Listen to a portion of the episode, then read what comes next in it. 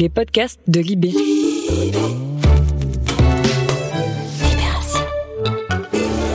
Le grand entretien.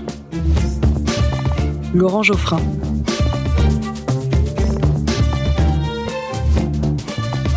Laurent Geoffrin reçoit Nicolas Hulot. Bonjour Nicolas Hulot. Bonjour. Vous avez quitté euh, le ministère il y a un peu plus d'un an. Donc pour vous, la politique, c'est fini? J'ai appris euh, à ne jamais employer de, de phrase définitive, puisque m'auriez interrogé quelques mois avant d'avoir accepté euh, ce poste d'Emmanuel Macron, je vous aurais peut-être dit jamais. Bon. Mhm. Euh, je pense que, enfin, vous le savez mieux que moi, on peut faire de la politique de différentes manières. Non, je veux dire la politique Exercer le dans pouvoir, les élections. Quoi. Exercer le pouvoir, euh, me présenter à une élection, euh, très sincèrement, ça paraît très peu probable. Donc c'est pas exclu tout à fait. Mais Parce que vous êtes dans les, dans les sondages que tous les hommes politiques regardent, vous êtes le premier. oui, mais ça ne veut pas dire grand-chose. C'est pas du tout pour minimiser. Un peu quand même. Oui, mais je pense que c'est. bah, J'ose espérer que c'est simplement un indice d'intérêt, d'inquiétude des Françaises et des Français sur le sujet que, que j'essaie de porter. Euh, vous savez, moi, c'est un peu un, comment dire, une tradition, c'est que je suis tellement imprégné de ce sujet-là, parce que comme je Mhm. considère qu'il conditionne tous les autres, la seule question que je me pose en permanence, c'est où suis-je le plus utile? Voilà Mhm. à, à un moment précis. Aujourd'hui, je pense qu'il y a un cruel besoin de rassembler euh, la société civile, Mhm. encore une fois, qui n'est pas une entité euh, homogène, euh, autour d'une aspiration commune, non pas dans l'esprit d'entraver l'action politique, mais au contraire pour l'insuffler. Mhm. Vous savez, on est dans un moment, je trouve, très, très dangereux de notre démocratie, où il y a d'un côté une défiance du citoyen vis-à-vis du politique, Mhm. euh, et de l'autre côté, un politique qui ne s'inspire pas suffisamment de la société civile. Et justement, on pourrait vous dire, ben, vous- comme les gens vous font confiance à vous, vous pourriez peut-être Bah, réhabiliter je un pense peu que ce qui est plus urgent, Mhm. d'abord, réhabiliter, en tout cas, je m'efforcerai, notamment à travers euh, notamment un livre que je suis en train d'écrire, de montrer que la polarisation simpliste de mettre sur le dos des politiques euh, la- la- les, les racines euh, ou les, les raisons euh, de, de nos déconvenus, c'est un exercice peut-être un petit peu un petit peu court. Vous savez, souvent je dis aux gens quand je fais, m'arrive de faire des conférences, vous avez toujours quelqu'un qui a évidemment une sentence euh, Mhm. un peu tragique sur les politiques. Et je dis, mais écoutez, posons-nous quand même la question, collectivement, pourquoi tous les cinq ans, on cède à une forme d'illusion collective, d'enthousiasme collectif, Mhm. pensant que nous avons élu euh, Merlin l'Enchanteur. Quelqu'un de neuf qui va faire des choses Et, différentes. et ça. deux ans après, euh, on atterrit tous brutalement et le même que l'on a porté au NUS, on est presque prêt à le mettre au ça, pilori. ça vous paraît dangereux? Oui, parce comme- que comme parce que ça voudrait dire que si je force un peu le trait, on serait Ouais. des électeurs stupides qui élirions des présidents qui le seraient tout autant. Mm. Le désir narcissique d'un homme politique, c'est d'être réélu. Mm. C'est donc de sortir par la grande porte. Pourquoi successivement nos hommes politiques, qui ne sont pas dénués d'intelligence, N'ont pas pu se représenter? Vous Parce été voilà. Ouais. Donc ça veut dire probablement que dans notre démocratie, il y a quelque chose qui fonctionne plus. Mhm. Et moi, je pense qu'on ne peut pas esquiver cette question. Mhm. Comprendre pourquoi, malgré la volonté, malgré l'intelligence, malgré le fait que ces gens-là sont censés être au pouvoir, d'ailleurs la question c'est, sont-ils au pouvoir? Ont-ils véritablement le pouvoir? Et je pense que c'est un- une question pour moi fondamentale, euh, à laquelle je pense qu'il est important de répondre. Et en tout cas, Oui, cette vous- vous- défiance entre le politique et le citoyen, entre le citoyen et le politique, je pense qu'elle peut être très préjudiciable, voire même très dangereuse. Mhm. Mais vous, vous avez un peu illustré ça, parce que vous êtes resté au gouvernement, et puis après vous avez dit, bah, vous savez, d'accord, j'étais ministre, mais j'ai pas pu faire grand-chose. Oui, J'ai fait des choses, mais c'est très insuffisant. Oui, mais justement, je pense que ce qui, sera, ce qui est intéressant, euh, c'est d'essayer de comprendre pourquoi, euh, parce que c'est pas simplement moi qui n'ai pas fait grand-chose, c'est pourquoi sur des sujets aussi cruciaux, aussi importants, aussi bien identifiés, euh, pourquoi les phénomènes que nous essayons de juguler ou de combattre se développent euh, beaucoup plus rapidement que nos, nos Mhm. propres réactions. Qu'est-ce qui fait que ça ne fonctionne pas? Qu'est-ce qui fait que, que nous assistions en spectateurs euh, surinformés à la gestation d'une une immense tragédie? Mhm. c'est pas simplement de la mauvaise volonté, c'est pas d'ignorance, c'est Mhm. pas de la bêtise. C'est que d'abord il y a la confrontation de deux échelles de temps qui sont inédites dans l'histoire de notre société, le court terme et le long terme. Mhm. Et ça, faut quand même en Oui, prendre, il faut Oui, en bien. prendre acte. Deuxièmement, parce que euh, beaucoup sont pris de court par, euh, je dirais, la substitution d'un modèle à un autre modèle, parce que le modèle économique a été dominant dans nos pays, il est quelque part la cause de tous ces désordres. Mhm. Euh, et donc, quand on, quand on commence Oui, à... ça- il faut une rupture. Oui, donc il faut une rupture. C'est très difficile à Alors, vous envisager. voyez déjà parce que que des changements, tout, des changements homéopathiques dans nos Mm. sociétés, on a Mm. du mal à les opérer. Des ruptures profondes de sociétés, de modèles économiques. S'il n'y a pas une compréhension intime de la société civile, de la pertinence de ces mutations, Mm. elles ne se feront pas. Donc il y a un moment ou un autre, si vous coordonnez pas la volonté citoyenne et la volonté politique, Mhm. ce pays ne bougera pas. Mais ce pays comme l'Europe. Et donc, il y a un moment ou un autre, c'est pour ça, euh, je- je- j'en profite, je pense que notre démocratie subit deux travers. Premièrement, la précipitation du temps. Mhm. Ça va très vite. Ce que j'ai pu observer ou confirmer dans euh, mon expérience gouvernementale, on pilote toujours dans l'urgence. Alors, on n'est pas trop mauvais, l'État, dans la réactivité. Mhm. Honnêtement, on est euh, défaillant dans la prospective. Et donc dans la prise en compte du, long Mhm. terme, du futur, du moyen terme, peu importe euh, l'expression. La deuxième chose qui est quand même euh, pour moi euh, comment dire très très important, c'est la difficulté de enfin, le, peu de temps qu'on passe à la réflexion et à la planification. Parce que comme on est à l'aune de, de, de mutations radicales, Mhm. il faut y appliquer trois principes. Principe de prévisibilité, d'irréversibilité et de progressivité. Mhm. Une transition n'est réalisable que si ces trois principes se, se- se combinent. Et aujourd'hui, prévisibilité, au-delà de 5 ans, il y a des choses qui ne pourront pas s'opérer dans les 5 ans. Si on les met au-delà, mais que le doute demeure, que dans une alternance gouvernementale, ces objectifs soient remis en cause, à ce moment-là, la société ne se met pas en situation de réaliser ces objectifs. Mhm. Et s'il n'y a pas la progressivité, c'est-à-dire notamment l'accompagnement social, Mhm. dont j'ai tant souffert Alors, quand j'étais au gouvernement, il n'y a pas d'adhésion des citoyens. On va venir à tout ça, mais au fond, euh, vous avez été quand même homme politique comme candidat, puis comme ministre, euh, et vous avez été très durement attaqué. C'est une question un peu personnelle que je vous pose. Vous êtes durement attaqué, à tort, manifestement. Est-ce que ça a joué dans votre, votre idée de, de votre rôle, finalement? Vous vous dites, bon, alors, si on se présente à une élection, si on est au gouvernement, alors là, on s'en prend plein la figure, et euh, on est obligé de, Quand, de, quand- de quand répondre sur sa vie privée. sur- quand j'ai accepté euh, euh, d'être ministre, je n'avais pas du tout le moindre doute que ça n'allait pas être un chemin euh, sur des pétales de rose. Mhm. Donc j'étais programmé et armé, même si... euh, le- Vous le- attendiez à des attaques Ou à des... Ouais, enfin, des je m'attendais bien. C'est le Mm. propre aujourd'hui de toute personne qui, qui prétend à une fonction Ouais. euh, comme cela, d'être mis en transparence sous la loupe, etc. J'étais prêt à tout cela.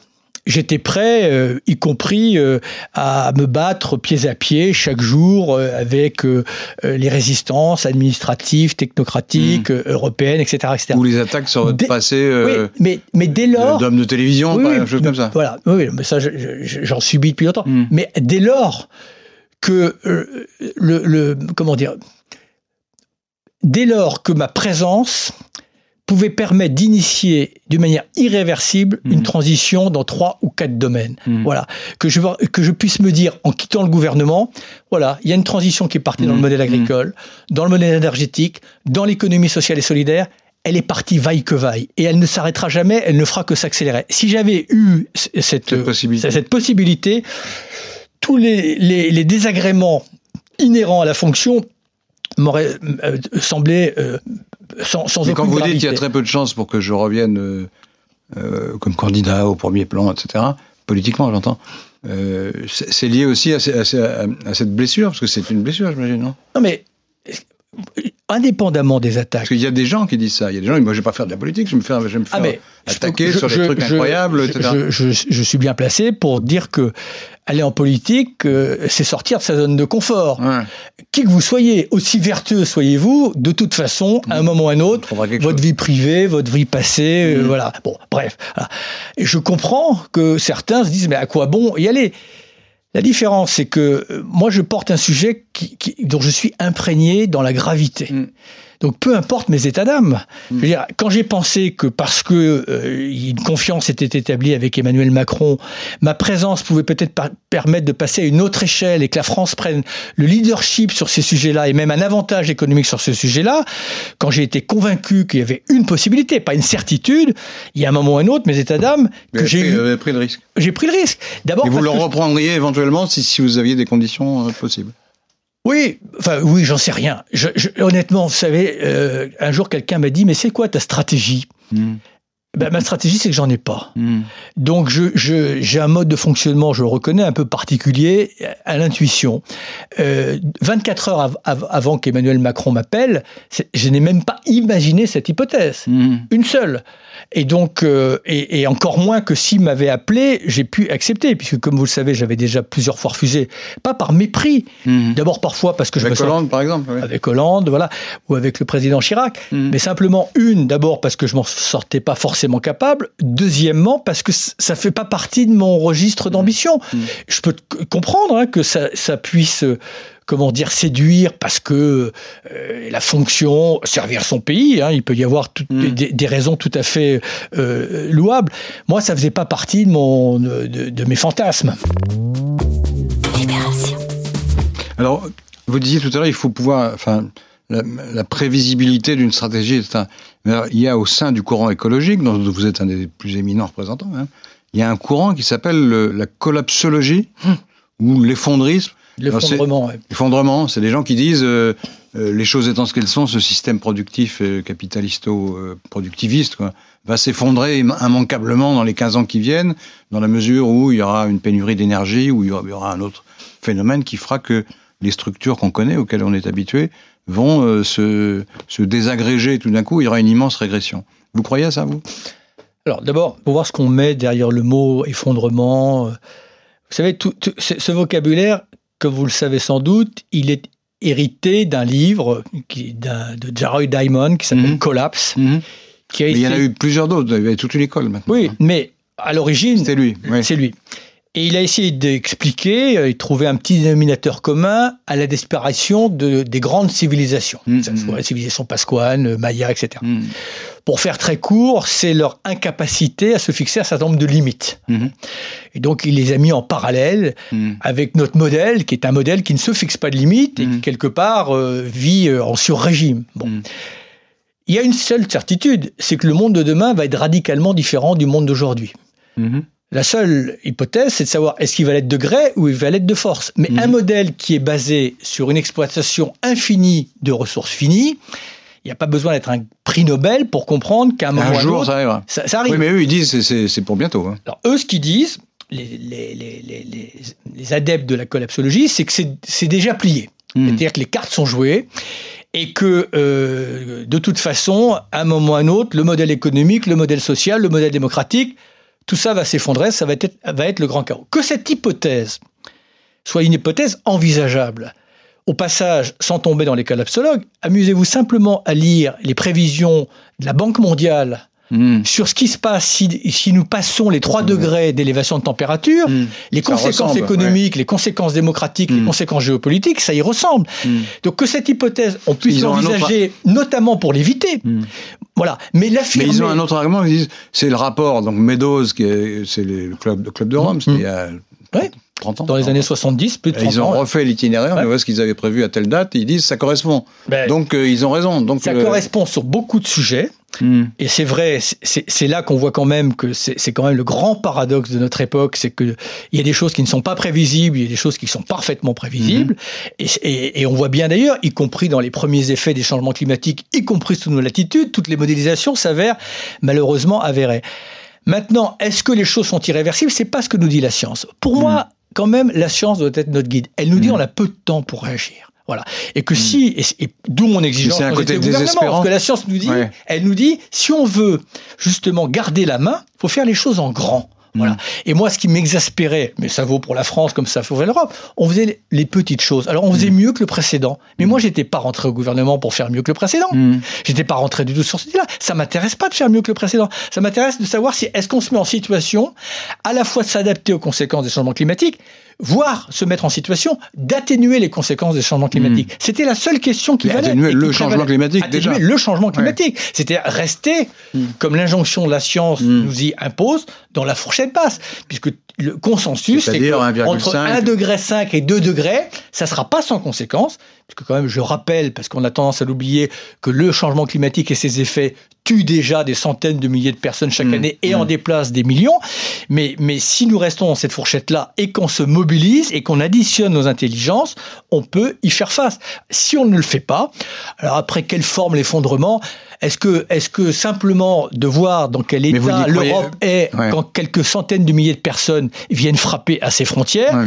Imaginez quel sera l'état de l'Europe. Ou même les, les conséquences psychologiques de, de la semaine de canicule qu'on a vécue. Oui, Parce que mais c'était pas grand-chose. non, non, c'est pas grand-chose. Mais ça annonce ce que ça pourrait être si ça devenait, euh, si ça devient la norme demain. Mm. Je, je, vous savez, euh, pardonnez-moi de faire une petite parenthèse, mais ça montre bien que la vie sur Terre, que ce soit la vie humaine ou la vie de toutes les espèces, elle tient à pas grand-chose, à une Mm. fourchette de température, Oui. au-delà de laquelle euh, Il y a ça un, devient un- un invivable. invraisemblable hasard dans le- la combinaison des éléments. Je cite souvent euh, cette euh, euh, démonstration que m'avait fait un mathématicien. Il m'avait dit, tu sais, la, la somme de probabilités pour que la vie ait pu se développer sur Terre, c'est comme si tu avais une boîte avec des lettres d'imprimerie, tu la fasses tomber par terre et que l'article 1 de la Déclaration des droits de l'homme s'affiche sou- soudain. C'est un peu de cet ordre-là, c'est-à-dire Mm. que nous vivons sur un seuil étroit de tolérance. Et si on joue les voilà, donc c'est simplement comprendre ça. Dès qu'un alpiniste, quand il passe 4000 mètres, il est en survie. Mm, Voilà. mm. Et nous, notre vie, elle dépend d'un petit bouclier qu'on a au-dessus de la tête. Donc chacun peut Alors, le comprendre. Est-ce qu'il faut, puisqu'il y a toute cette, ur- il y a cette urgence qui est, qui est manifeste, quoi, de ce que disent tous les scientifiques, quand même, euh, est-ce qu'il faut euh, arrêter la croissance ou, la- ou, passer à une, à une décroissance, puisque les, beaucoup de gens disent qu'il y a un rapport étroit entre le- la, dé- la dégradation de l'environnement en général et les émissions de gaz à effet de serre et le taux de croissance En tout cas, le modèle économique qui est basé sur une exploitation illimitée de ressources limitées. Évidemment, celui-là, il faut y mettre fin. Le modèle économique qui est dopé par un modèle énergétique qui est la cause de ces dérèglements climatiques, il Mhm. faut y mettre fin. Après, est-ce dans- que c'est par la décroissance? Alors, en tout cas, c'est dans un premier temps parce que j'appelle la croissance et la décroissance sélective.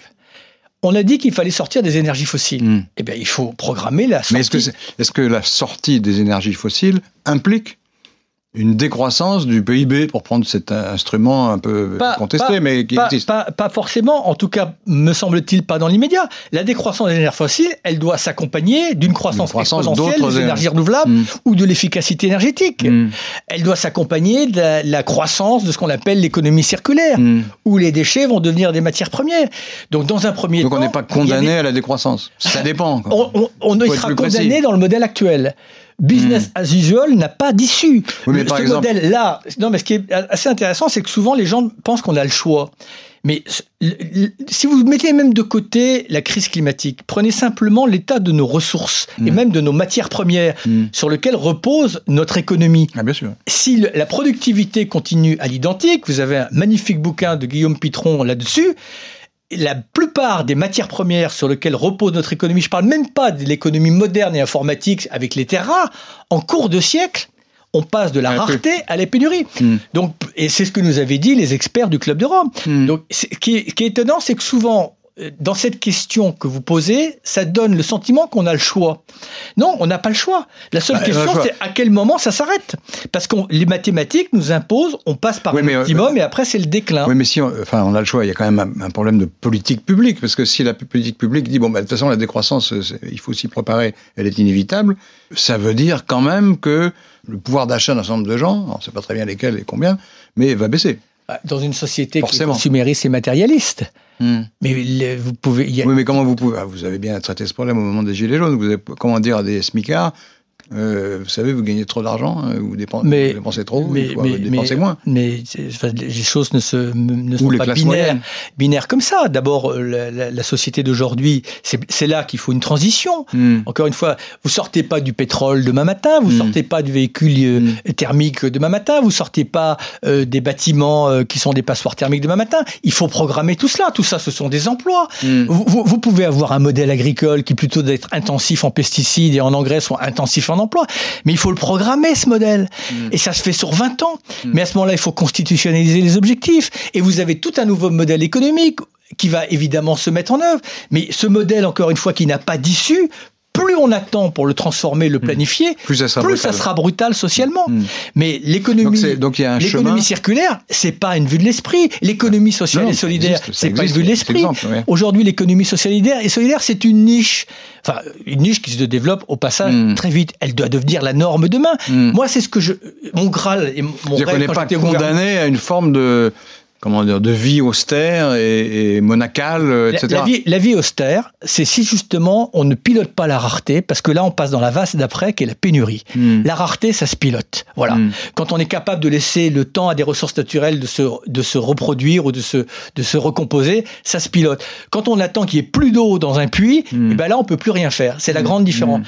Plus on anticipera, plus la transition euh, sera douce Hmm. et on fera jaillir probablement un modèle économique qui sera différent, mais pas un modèle économique à l'identique avec des matières ou, ou des biens qui viennent de Corée euh, du Sud pour alimenter Mm. euh, l'Europe et les mêmes euh, biens qui vont voilà ça c'est- Mm. ces circuits longs Mm. c'est terminé Mm. il y a un moment ou un autre il y a une partie de l'économie qu'il va falloir relocaliser. Donc, dit autrement, le modèle ultralibéral cher à certains, c'est même pas une question dogmatique, n'est Mm. pas compatible avec la crise écologique. Voilà. Et c'est d'ailleurs en général quand on dit ça et qu'on affirme ça que vos interlocuteurs détournent le regard. Cale. Oui, non mais Non, parce que ça veut dire que qu'une forme de dirigisme ou de socialisme revient de manière inattendue, alors qu'on dit que toutes ces idées sont, mortes, sont mortes ou sont dépassées. Parce que si vous avez beaucoup d'investissements publics, un pilotage euh, central de l'économie, euh, plus de réglementation pour orienter la consommation, tout ça, c'est du socialisme. En tout cas, euh, il y a des règles communes, il y a des normes, il y a des directions qu'il va falloir Mm. prendre collectivement. Pour que ça ne soit pas un dirigisme, comment dire, hors sol, c'est aussi pour ça qu'il faut peut-être adapter notre démocratie, faire en sorte d'associer le citoyen à la complexité. Pourquoi Mm. est-ce que l'autre jour, quand j'ai été parler à la Chambre citoyenne Oui, oui, CESE, ils je leur ai de dit bienvenue là, dans la complexité. Parce qu'il faut aussi, encore une fois, faire partager aux citoyens la complexité, qu'ils Mm. qu'ils comprennent la pertinence des mutations Mais d'après ce qu'on sait, ce processus se déroule assez bien. Les gens Oui, évoluent. Et... Oui, mais il faut pas que ça soit un one shot. Ouais. Non, c'est très intéressant. C'est très intéressant parce que ça leur donne un peu de tolérance par rapport à l'action politique, Mm. probablement. Voilà. On voit que c'est plus Et en même temps, ça permet aux politiques de s'inspirer d'initiatives citoyennes. Mhm. C'est ça que moi que je veux Mhm. recréer. Mhm. Si vous me demandez pour l'instant quelle est mon ambition, c'est cette reconnexion. J'ai une question sur le- sur l'énergie, puisqu'on on- on a abordé un peu cette question. Le, le- la sortie des, des énergies fossiles est-elle compatible avec l'abandon pur et simple de, de l'énergie nucléaire? Alors, Parce que vous avez changé d'avis sur la question. je ne sais pas si j'ai changé. Je- je- en tout cas, je vais, je vais essayer de vous répondre. Je le souhaite. Je le souhaite Mhm. et je vous expliquerai pourquoi. Je le Ouais, je, vais, précise, mais prendre l'exemple qui est bien connu, c'est l'Allemagne sort du nucléaire, elle crée des, des centrales à charbon qui polluent beaucoup plus. Oui, Donc, mais, euh, mais c'est une période de transition. C'est une Oui. période de transition et vous verrez qu'ils seront Oui, probablement ils sont en train d'investir massivement dans, dans les énergies renouvelables. Et dès qu'ils auront fait des interconnexions, peut-être qu'ils deviendront plus rapidement autonomes à partir des énergies renouvelables.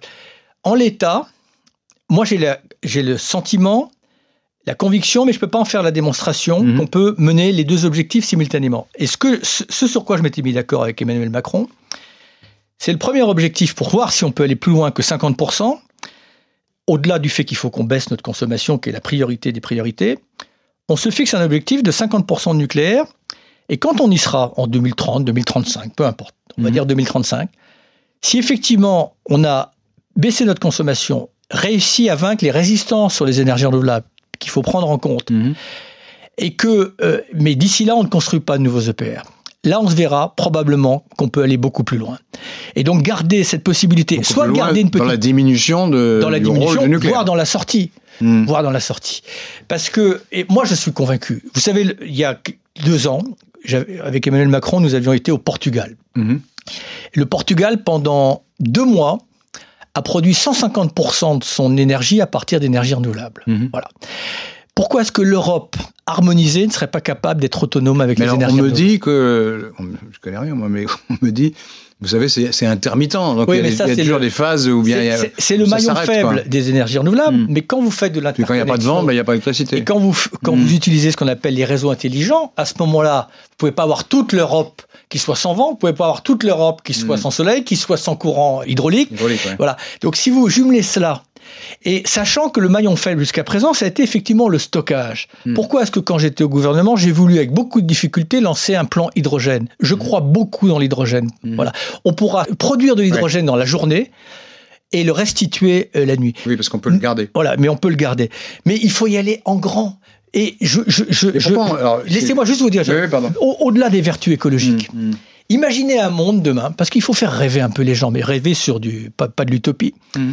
où chaque pays, qu'il soit puissant, euh, qu'il soit au G7, au G20, ou qu'il se soit un pays euh, africain en voie de développement, puisse produire son énergie à l'intérieur de ses frontières, Mhm. à partir d'une source d'énergie qui à terme est gratuite. Le vent est gratuit. Mhm. La biomasse est gratuite, la géothermie est gratuite, le soleil est gratuit. Vous changez le rapport de force des États.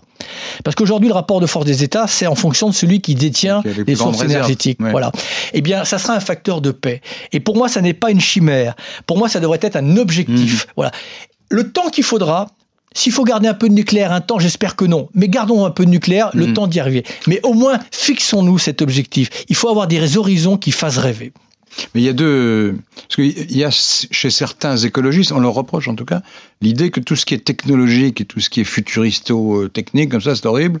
Et il faut surtout pas aller explorer ces, ces, ces, ces pistes-là. Bah, Ça dépend. Mais il y en a deux. Le curseur. Le Mais il y, en a, curseur. il y en a deux dont on parle dans, dans les, dans le débat public.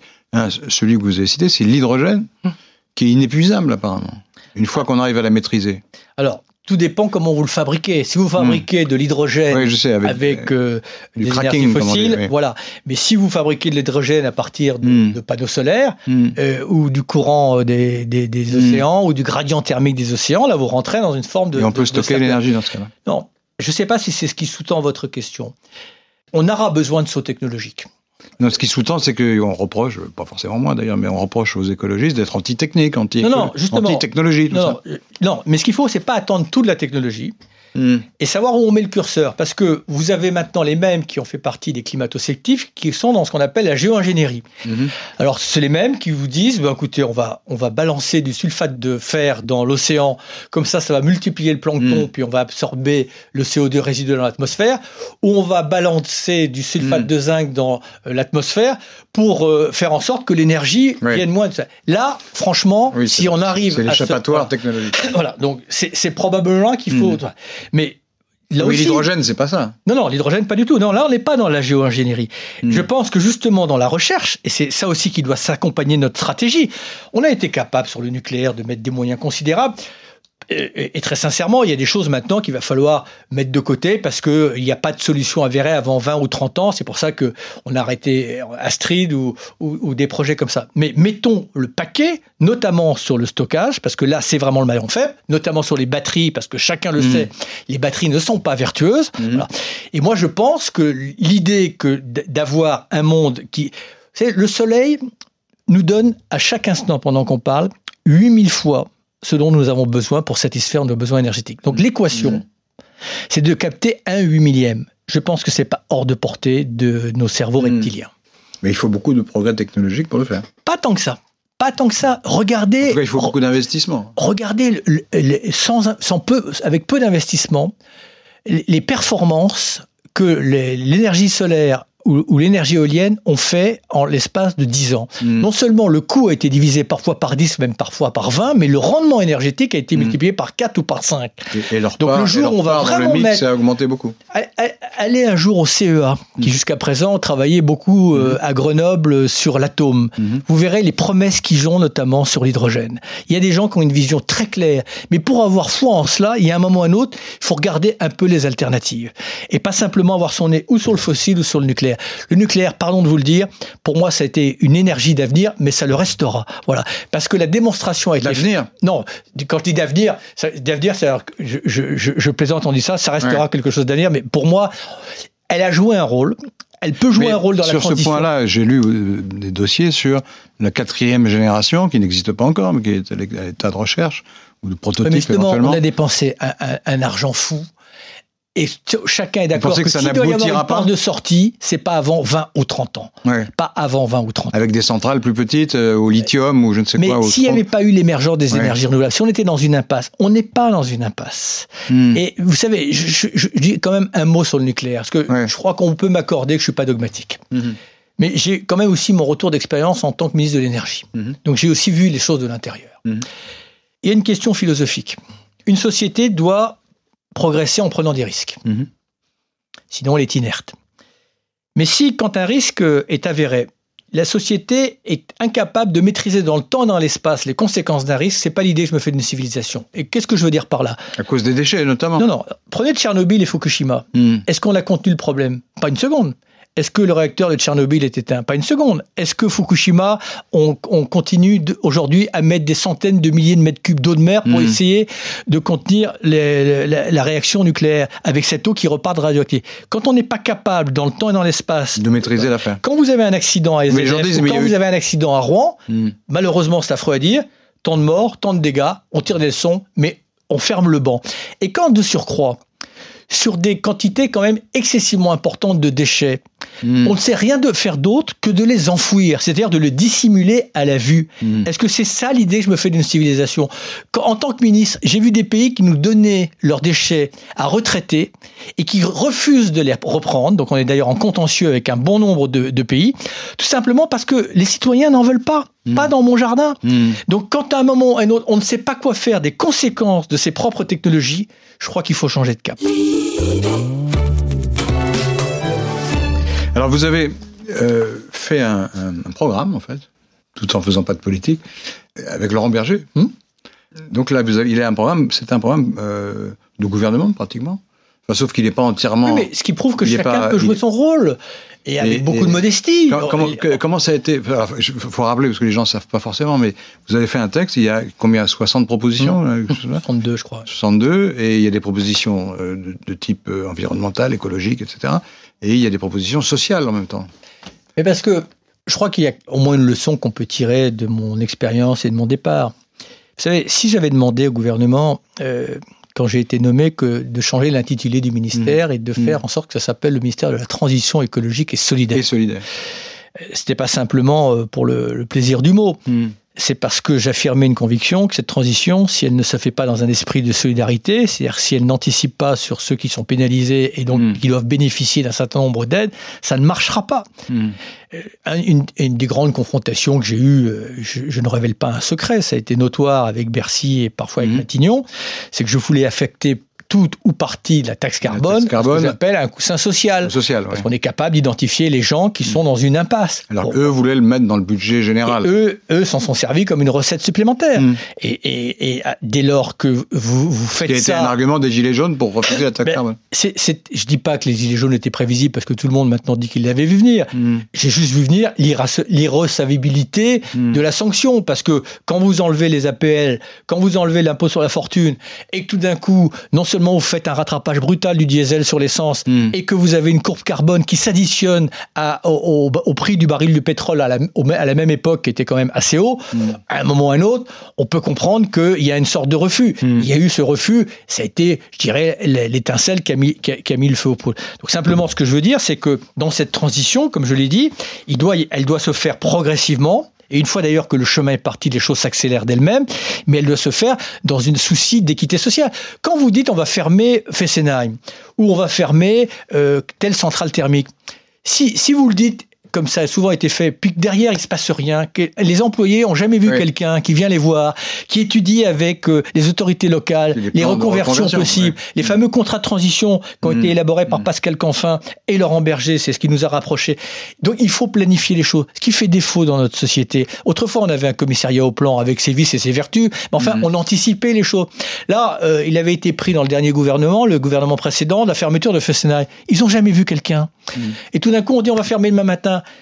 Mais ça se passe pas comme ça en démocratie. Mm. Euh, il vaut mieux même prendre un an ou deux ans de plus, mais regardez euh, le- nombre de euh, personnel qui va être affecté, ceux qui doivent partir à la retraite, euh, comment on ferme une centrale, parce qu'au passage, quand j'ai demandé comment, combien de temps on ferme une centrale, personne n'était capable de me ça répondre. coûte, ça coûte Et combien ça coûte? Mm. Personne n'est capable de me répondre. Mm. Ça vous pose pas un problème de qu'on n'ait aucune réponse sur combien ça coûte? Parce que combien ça coûte, c'est autant d'externalités négatives que l'on Mm. met pas dans la facture d'énergie et que l'on reporte aux générations précédentes. C'est pas l'idée que je me fais du progrès. Mais est-ce que c'est pas une question aussi pour les écologistes C'est que l'exemple que vous prenez à Fessenheim, c'est en petit.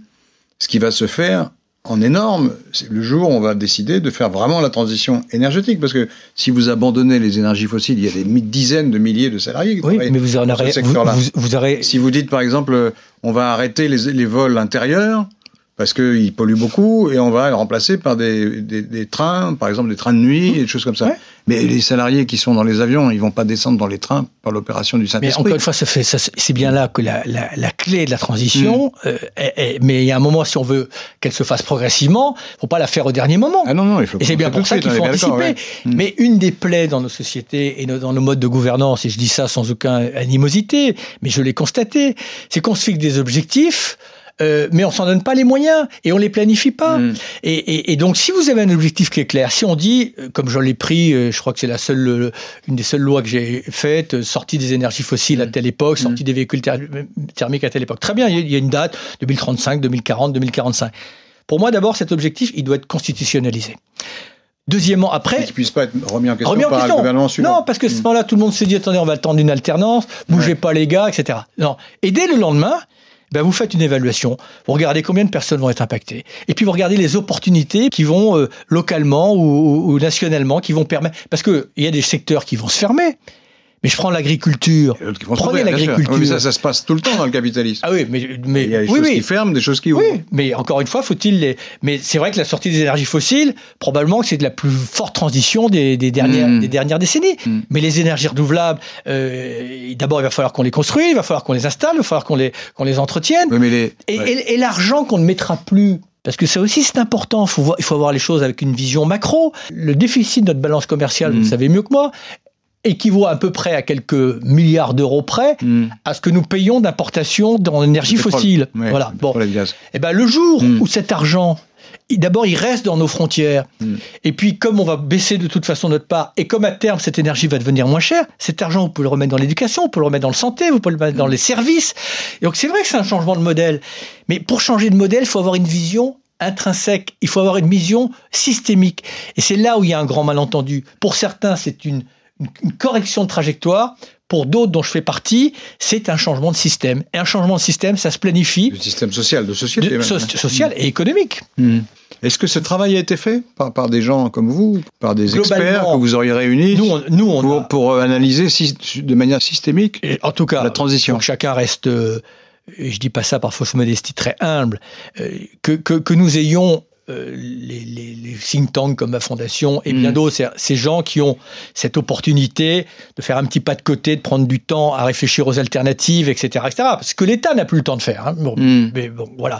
Et c'est pour ça que je pense que ça serait bien qu'on ait un On un lieu commissariat au plan. on en parlera tout à l'heure, une chambre du futur qui puisse Mhm. planifier et étudier les, les alternatives. Mais globalement, toute la littérature est là dans tous les domaines. Mais le problème, c'est ceux qui... c'est une littérature contradictoire, ils sont pas tous d'accord entre eux, les experts. Oh, mais quand vous prenez les alternatives économiques, globalement, euh, on arrive à une forme de, de convergence euh, sur les Mm. alternatives énergétiques, sur les alternatives de modèle agricole. Mm. On arrive sur des petits dénominateurs communs. Le problème, c'est que ceux qui murmurent aux oreilles des puissants, c'est toujours les mêmes. Voilà, ce sont toujours les mêmes. Les économistes qui sont influents, c'est toujours les mêmes. C'est-à-dire? Bah, c'est ceux qui, qui, qui, qui ont été euh, nourris au biberon de la, de la croissance exponentielle. Mm. Voilà. Alors qu'il y a des alternatives qui méritent d'être étudiées, qui pourraient être étudiées sur un plan local, un plan régional. Quand on parle de monnaie complémentaire, tout le monde parle en courant. Quand on dit que en 2008, on n'a pas hésité à faire tourner la planche à billets pour sauver le système bancaire et qu'on s'interdit même de le faire pour sauver hmm. la planète, est-ce que c'est une ineptie? Hmm. je, je, dis que ça mérite. Si on l'a fait une fois, on peut pas le faire deux fois. Ben, en tout cas, si on l'a fait pour sauver le système bancaire. C'est ce qu'un banquier vous répondrait. Oui, bon, enfin, on l'a fait une fois. Hmm. Euh, je serais curieux, et je suggère la réponse dans, dans, ma question, de savoir combien de cet argent qui a été injecté a servi à la spéculation. Hmm. Alors que là, l'idée, c'est pas de faire de la dépense, c'est de faire de hmm. l'investissement qui va nous épargner d'énormes des, externalités négatives. Donc, c'est plus que jamais, on a besoin d'anticiper. Quand vous avez fait ce texte avec, avec Laurent Berger, vous avez fait ce travail? Ah bah, on, on, nous, de regarder tout ce qui existe dans la littérature. Dans, dans cette, vous avez, il n'y avait pas que la, le syndicat de Laurent Berger et ma fondation, c'était oui, il y a, une pléiade d'organisations. C'est le rôle des ONG et accessoirement mm. conjointement des syndicats d'être complémentaires mm. et, et d'être là pour aider les pouvoirs publics. Et, et c'est encore une fois cette complémentarité que je, que, que je veux opérer. Personne n'a l'exclusivité de l'intelligence et, et, mm. du bon sens. Et nous, nous c'est notre, notre rôle. Encore faut-il qu'on soit écouté. Et oui, ce travail, alors est-ce qu'on a une vision complète du modèle économique de de demain qui soit compatible avec la raréfaction des ressources, avec les changements climatiques? Euh, Peut-être pas. Est-ce qu'on a une vision claire du chemin qu'il faut prendre? Oui. Est-ce qu'on a une mm. vision claire du chemin qu'il faut quitter? Oui. Voilà. Mm. Et donc pour moi, si vous voulez, il y a trois, quatre objectifs qu'il faut quelque part mettre euh, sur la table. Un changement de modèle énergétique principalement, voire exclusivement à base d'énergie renouvelable. Mhm. Encore une fois, assorti d'efficacité énergétique, parce que dans ce domaine-là, et notamment, toutes nos entreprises sont performantes. On peut diviser par 4 ou par 10 notre consommation C'est-à-dire les moteurs, par exemple, qui soient... Les moteurs, les bâtiments... Moins gourmands, les bâtiments Les bâtiments, notamment. isole. Voilà. Mhm. Mais dans, dans cet euh, euh, effort, encore une fois, il faudra privilégier les circuits courts. Mhm. Voilà. Bon un changement de modèle fiscal. On a un modèle fiscal qui est cul par-dessus tête. Enfin, Pardon, c'est pas le travail qu'il faut taxer. Euh, en tout cas, c'est les revenus qui ne sont pas issus du travail, et il faut taxer ce qui mérite d'être régulé. la fiscalité, c'est aussi un instrument de régulation. Il faut l'utiliser comme cela. Il faut changer le modèle agricole parce que c'est un modèle qui n'est pas compatible à la fois avec les enjeux de biodiversité et les enjeux climatiques. Et c'est un modèle qui étouffe les agriculteurs alors que la transition écologique leur permet de diversifier leurs revenus et de créer des centaines de milliers d'emplois. Et puis l'économie sociale et solidaire qui doit réconcilier le citoyen avec l'économie et l'économie avec le progrès, eh bien, il faut faire en sorte qu'à terme, ça devienne la norme économique. Est-ce que une question qui serait posée par des, gens un peu techniques, mais si on additionne euh, dans l'actualité récente tout ce qu'on entend comme revendications qui paraissent toutes légitimes, il faut revaloriser le salaire des policiers, ils sont, sollicités, les enseignants, il faut régler la question des urgences, il faut que les internes en médecine travaillent un peu moins, qu'ils aient une indemnité un peu meilleure. Il faut que euh, les agriculteurs ont un revenu beaucoup trop bas. Euh, les retraites, on ne peut pas les réformer sans euh, faire attention à ce que personne ne soit pénalisé. Au contraire, il vaudrait mieux qu'il y ait un petit plus pour faire passer la réforme structurelle. Quand vous additionnez toutes ces revendications, qui sont toutes légitimes, il est probable que la somme viendra en soustraction des investissements que vous décrivez vous-même. Bien. Non, ben, moi, ça, m'intéresse de répondre à votre question parce qu'en fait, vous posez la question essentielle. Aujourd'hui, l'économie, c'est un jeu à somme nulle. Hmm. Si vous donnez aux policiers, vous allez enlever aux infirmières. Enfin, je, je, hmm. caricature. Hein. Ou, à l'argent pour isoler les bâtiments, ou à l'argent pour les énergies renouvelables, etc. Parce qu'en l'état actuel de nos budgets, hmm. Euh, on, est en, situation de faillite. Hein. C'est François Fillon qui l'avait, mais enfin, c'est pas loin. Euh, un particulier ou une petite entreprise déficit. aurait quelques, quelques difficultés. Bon. Pourquoi est-ce que nous sommes dans cette situation-là qui fait que, d'ailleurs parfois avec une forme de sincérité, mais on fait des promesses qu'on ne peut pas tenir? Mhm. Parce que, encore une fois, les marges budgétaires, elles sont euh, réduites à, néant. Parce que, vous le savez, la principale défense, c'est les remboursements des intérêts de la dette et les choses ne mhm. devront pas s'améliorer. Pourquoi? Parce qu'au fil du temps, et pour moi là on touche à l'essentiel d'une forme de mystification dans laquelle tout le monde se complaît, on a laissé un pan entier de l'économie se soustraire à la solidarité des États. Voilà. C'est-à-dire notamment, alors il y a ceux qui se l'ont fait en toute légalité, mais en toute immoralité, comme l'optimisation fiscale. Mhm. Je suis désolé, mais on s'en accommode, mais je vois pas pourquoi on s'accommode. Mhm. Je, sais que seul, c'est difficile de lutter, mais enfin, mhm. euh, dans une Europe qui voudrait retrouver une forme de fierté. Euh, À 28, on pourrait remettre de l'ordre là-dedans. Mm. Et puis il y a toute l'économie spéculative qui s'est aussi organisée. Comment se fait-il que ce vieux serpent de mer euh, que portent les altermondialistes depuis longtemps oui. ne soit pas porté Mais oui, mais là vous, vous changeriez la donne. Mm. C'est-à-dire que là on aurait vraiment des marges de manœuvre. Mm. Parce qu'aujourd'hui, quand on parle de grands plans d'investissement, et j'en ai été le premier témoin, mais pardon de vous le dire, j'ai toujours pas compris d'où venait l'argent. Ou en tout cas, je le sais que trop bien. L'argent qu'on met dans un grand plan d'investissement, il est forcément pris au détriment de quelqu'un. Mm. Donc, il y a un moment ou un autre, si on n'a pas l'ambition de faire en sorte que toute richesse produite ne contribue pas à la solidarité, quand euh, des grandes multinationales s'organisent en optimisation fiscale, il y a une question morale, je leur laisse leur responsabilité, mais ils exploitent simplement une latitude qu'on leur a laissée. bien sûr. ouais. Eh ben, Mm. c'est- cette espèce de, de- comment dire de résignation que le que le pouvoir public et que les autorités politiques, Mm. pour moi, il y a une grande responsabilité. Mm. Et c'est pour ça qu'en Europe, et pour moi, le, le bon espace géographique, c'est l'Europe. Vous remettez de l'ordre dans la fiscalité, y compris mettre fin à nos paradis fiscaux, parce qu'il faut appeler un chat un chat. Moi, j'habite à Saint-Malo. J'ai vu par, par temps clair sur un paradis fiscal qui s'appelle Jersey.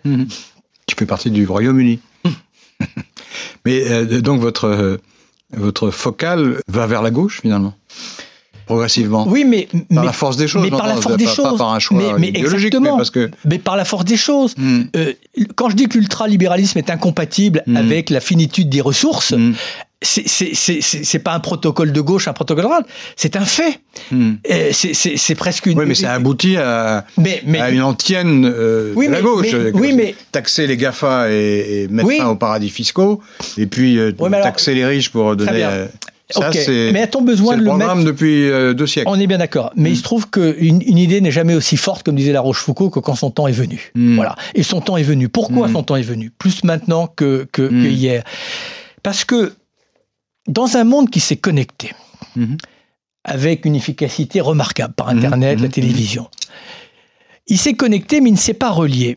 Il a donné vue des inclus sur les exclus et des exclus sur les inclus. Mhm. Donc vous avez ajouté à l'exclusion, Laurent Geoffrin, un élément explosif qui est l'humiliation. Mhm.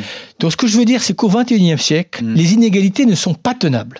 Mm. Elles sont pas tenables. Tant qu'un quelqu'un ne peut pas comparer sa situation, Oui, bien sûr. il s'en accommode. Mm. Mais maintenant où tout se voit, tout se sait, vous ne pouvez pas aspirer à vivre en paix tant qu'il y aura de telles inégalités. Donc on n'a pas le choix. C'est pas Il y, a, pour une. il y a des gens sur ce point qui vont vous répondre Oui, mais attendez, les inégalités mondiales, elles, elles, ont- elles se sont réduites en fait quand on regarde parce que les pays émergents. Je dis pas. Je, je- n'ai pas dit qu'elles avaient gonflé. Je dis Ouais. juste qu'elles ne se Mais- voyaient pas. Je, je vous prends un, un exemple Ouais. parmi d'autres, mais vous pourriez le mettre entre Paris et la banlieue, mais je vais vous le prendre entre euh, l'Europe et l'Afrique. Quand Mm. une femme africaine découvre un beau matin Mhm. que son enfant va mourir d'une maladie dont on a le remède ailleurs, tant qu'elle ne le savait pas, ça n'enlevait rien dans son chagrin, mais elle mettait ça sur le compte de la fatalité. Le jour où elle sait que c'est simplement elle est née au mauvais endroit Mhm. et qu'on était capable de venir exploiter je ne sais quel euh, gisement dans, dans, dans- dans- dans- à proximité, mais qu'on n'a pas Mhm. été capable de lui amener un traitement antipaludéen, et ben c'est voilà. Donc les inégalités qui ont pu perdurer, elles, elles ne sont pas durables, en tout cas dans un monde pacifique. Donc si on veut mieux partager, Mhm. eh bien, il y a un moment ou un autre, pour mieux partager, encore, en- encore faut-il ne pas concentrer. Et donc, Mhm. ce monde qui concentre la richesse Mhm. et qui ne la partage pas, il n'est pas tenable. Et encore une fois, je mets pas ça sur un plan moral, Non, je comprends. je mets ça sur un, Plan sur un réaliste, plan. ouais. Voilà. Et pourquoi est-ce que les, les, les forces politiques, on on va pas parler d'idéologie parce que ça va brouiller le, le, le débat, mais pourquoi les, les forces du partage, donc pour dire ça, les forces de la, de la prise de conscience de- des enjeux euh, planétaires, etc., pourquoi est-ce qu'elles sont minoritaires en France? Alors- Pas seulement d'ailleurs, alors- parce qu'elles sont minoritaires aux États-Unis, elles sont minoritaires au Brésil. Le sont-elles? Ah oui, mais il y a un Non, moment, il faut que ça se traduise en. Je suis d'accord avec vous. en- par un vote euh, en démocratie. Or, dans les votes, euh, savez, les gens que moi, vous décrivez, a- les gens qui sont d'accord avec vous, ils font 30% du correctoral. Bon, ce que je vais vous dire, ça, ça- ça n'engage que moi. Je pense qu'on a, on a un moment très, très particulier de l'histoire de nos sociétés, avec deux humanités qui se confrontent. Une humanité qui euh, essaie de s'accaparer le bien commun et une humanité qui essaie de protéger le bien commun. Mhm. Celle qui s'accapare le bien commun, elle est sans scrupule, elle est très visible. Mhm. Elle est un peu sans foi ni loi. Vous parlez de qui là? Des exemples. Non, bah, c'est celle qui épuise, qui partage, qui concentre la richesse, euh, qui exploite l'homme. euh, Mhm. Voilà. Mais celle qui protège le bien commun, celle qui partage, Mm. ces 20 millions de bénévoles en France, pour ne parler que de notre, Mm. de notre pays, des invisibles, Mhm. Qui font de la solidarité vrai, au vrai, quotidien. Mm. Ils sont peut-être pas organisés, ils n'ont pas la même puissance d'influence que le, les autres, Mm. les mêmes capacités de résistance. Mais je pense qu'ils sont majoritaires. Je vais vous dire ça parce que moi j'ai failli désespérer de l'humanité. Et ce qui fait que je ne, ne- n'abandonnerai jamais, c'est que je sais que cette humanité-là, elle est majoritaire. Elle est Mm. pas bien organisée Mm. parce qu'elle rayonne dans son coin, parce qu'elle n'a pas, elle a pas les mêmes audaces, elle n'a pas les mêmes, elle, elle, elle, elle, elle a pas les mêmes absences de scrupules. Mm. Mais, mais donc, c'est simplement pour vous dire, elle- voilà, elle n'est pas structurée, mais à un moment ou à un autre, il va falloir lui, lui donner corps, lui donner voix, lui donner un souffle puissant, parce que je pense qu'elle est beaucoup plus nombreuse qu'on le croit. Mais J'espère vous- ne pas me tromper. Effectivement, euh, avec le journal, on, on fait souvent le portrait de ces gens-là. On essaye en tout cas. Mais il y a un moment où les décisions euh, ne peuvent pas être seulement le, le- le ré- la résultante de pression ou d'actions euh, individuelles ou régionales, locales. Il faut qu'il y ait des lois nationales. Oui. Quand, quand vous parlez d'une réforme de la fiscalité, il faudra Mais- un gouvernement pour le décider. Or, pour faire ça, il faut une majorité politique. Autrement, vous l'aurez pas. Alors, on peut peut-être, euh, on voit bien, euh, avec les événements euh, récents et, et- et les exemples à venir, la difficulté qu'on a dans une société aussi euh, réactive, euh, clivée, qui par ailleurs est dans une forme de désarroi. Donc, euh, il faut aussi expliquer euh, que euh, les gens sont dans une forme de détresse ou même Mm. parfois de, de- de- de souffrance. hein. quand vous êtes à 30 euros près par mois, quand vous ne voyez pas tellement les débouchés de vos enfants, quand vous entendez parler de collapsologie, je comprends que le moral soit un peu miné. Moi, je pense qu'il y a une urgence en France pour toute forme de réforme. Il faut adapter notre démocratie, donc euh, à la fois aux enjeux du long terme, mais à la précipitation du temps. Cette idée que je défends, mais après qui mérite d'être euh, étudiée dans le détail, d'une troisième chambre, Mhm. qui soit la chambre du futur, Mhm.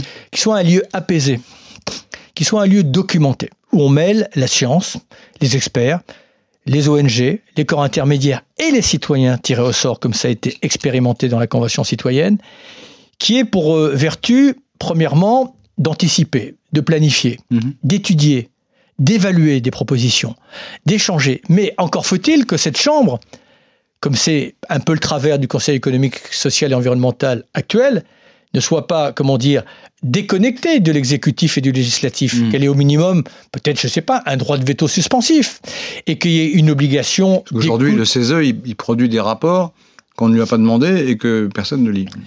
c'est pas, caricature, hein, mais- on caricature un peu, mais c'est un peu ça. Et c'est, quel gâchis d'intelligence. Mm. Mais vous savez, ce gâchis d'intelligence, une des premières euh, euh, difficultés visibles que j'ai eues quand j'étais au gouvernement, j'étais à l'origine de, de ce pr- processus des états généraux de l'alimentation. Parce que je crois à l'intelligence collective dès qu'on prend du temps. Et comme euh, je voulais sortir des confrontations entre les agriculteurs, euh, les écologistes, les consommateurs, et dire on se met tous autour d'une table, puis on va trouver une point de sortie, parce que c'est l'intérêt de tout le monde. Bon. Il y a eu beaucoup d'intelligence de fait. Il y a eu beaucoup d'ateliers de fait. Les ateliers de la société civile, au moment de la restitution, aucune de leurs préconisations n'a été retenue. Mm. Donc ça, c'est ça qui crée de l'exaspération. Et en plus, c'est c'est du gâchis, parce qu'encore une fois, l'intelligence, il y en a partout. Voilà. Et donc, si demain on met une permanence dans ce dialogue croisé, mais qu'on en tient compte, qu'on s'en alimente, que les politiques s'en alimentent, parce qu'une fois que vous êtes au gouvernement, vous vous asséchez. Si vous n'êtes pas nourri, si vous n'êtes pas influencé, si vous n'êtes pas instruit par les expériences de la société civile, et de la même manière, si les citoyens ne comprennent pas, euh, je, je me rappelle un, un jour dans notre propre fondation, on a fait un sondage sur l'intérêt de la taxe carbone. 95% des gens étaient contre. Après, on a fait ce qu'on appelle de la démocratie élaborative. On les a pris en tête à tête pendant plusieurs sessions. À la fin, 95% étaient pour. Il faut adapter notre démocratie à la complexité. Nicolas Hulot, on est, on est, je crois, au bout de la, la discussion. Donc vous ne faites pas de politique et, et vous n'êtes pas candidat. Et quand on vous écoute, on se dit, bah, bah, s'il était candidat, ce serait pas mal. Bah, ce, ce- ce qui serait bien, parce que vous savez, moi, Ah, je ne la suis que la synthèse de gens Mm. qui prennent le temps de réfléchir, qui met- mettent un pas de côté, qui, qui ne sont pas dans la résignation. Et moi, j'en suis euh, un peu l'exutoire. Mais j'aimerais bien justement servir à, à- à- à nourrir, à alimenter, à rehausser, je dis ça sans prétention, les, les débats à venir. qu'on arrête de mijoter nos petits préjugés comme si on avait l'éternité devant nous. On est à un moment effrayant et passionnant à la fois. Mhm. Effrayant si on laisse les événements nous échapper, et passionnant parce que l'avenir nous appartient encore. On est dans ce paradoxe, c'est que jamais nous n'avons été aussi puissants et jamais on n'a été aussi vulnérables. Voilà.